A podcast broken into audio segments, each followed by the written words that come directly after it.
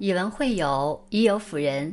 各位《论语》读书会的朋友们，欢迎您收听今天的《论语》读书会。我是主播高梦，我在天山脚下美丽的乌鲁木齐向您问好。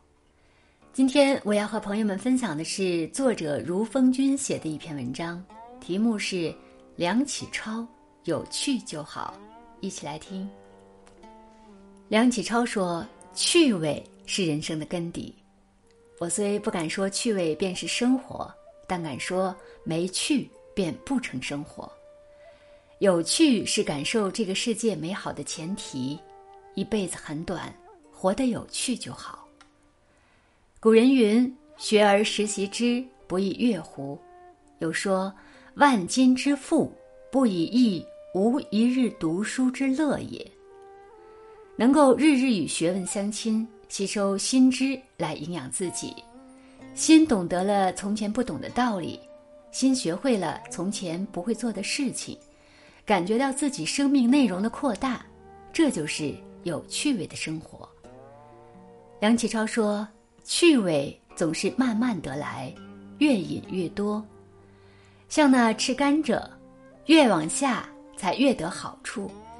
趣味总是藏在深处，你想得着。”便要深入进去，最浓的趣味总是藏在最深处。做学问更是如此。若只是浅尝辄止，则难以养成持久深厚的趣味。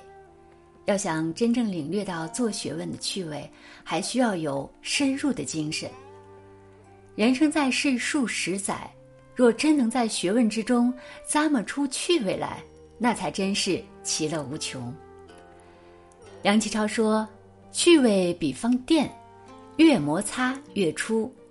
趣味的激发，通常要依靠朋友之间的互动。共学的朋友与共玩的朋友一样，都能为我们增添人生的趣味。”梁启超说：“人类心里凡遇到快乐的事，把快乐状态归拢一想，越想越有味儿。或有别人替我指点出来。”我的快乐程度也会增加。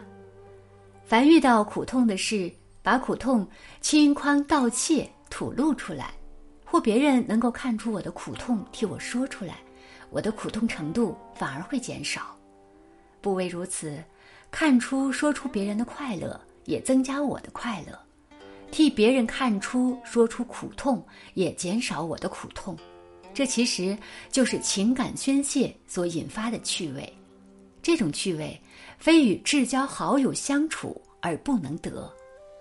在梁启超看来，得着一两位这样的朋友，实乃人生一大幸事。《世说新语》里讲：“人生在世，兴起而至。人若无趣，便只是活着；有趣，才叫做生活。”梁启超把无趣的生活叫做石缝里的生活和沙漠里的生活。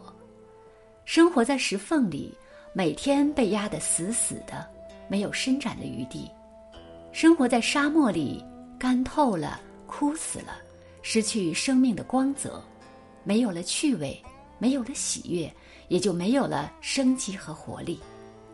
周作人说：“我们除日常必须的东西以外。”必须还有一点无用的游戏与享乐，生活才觉得有意思。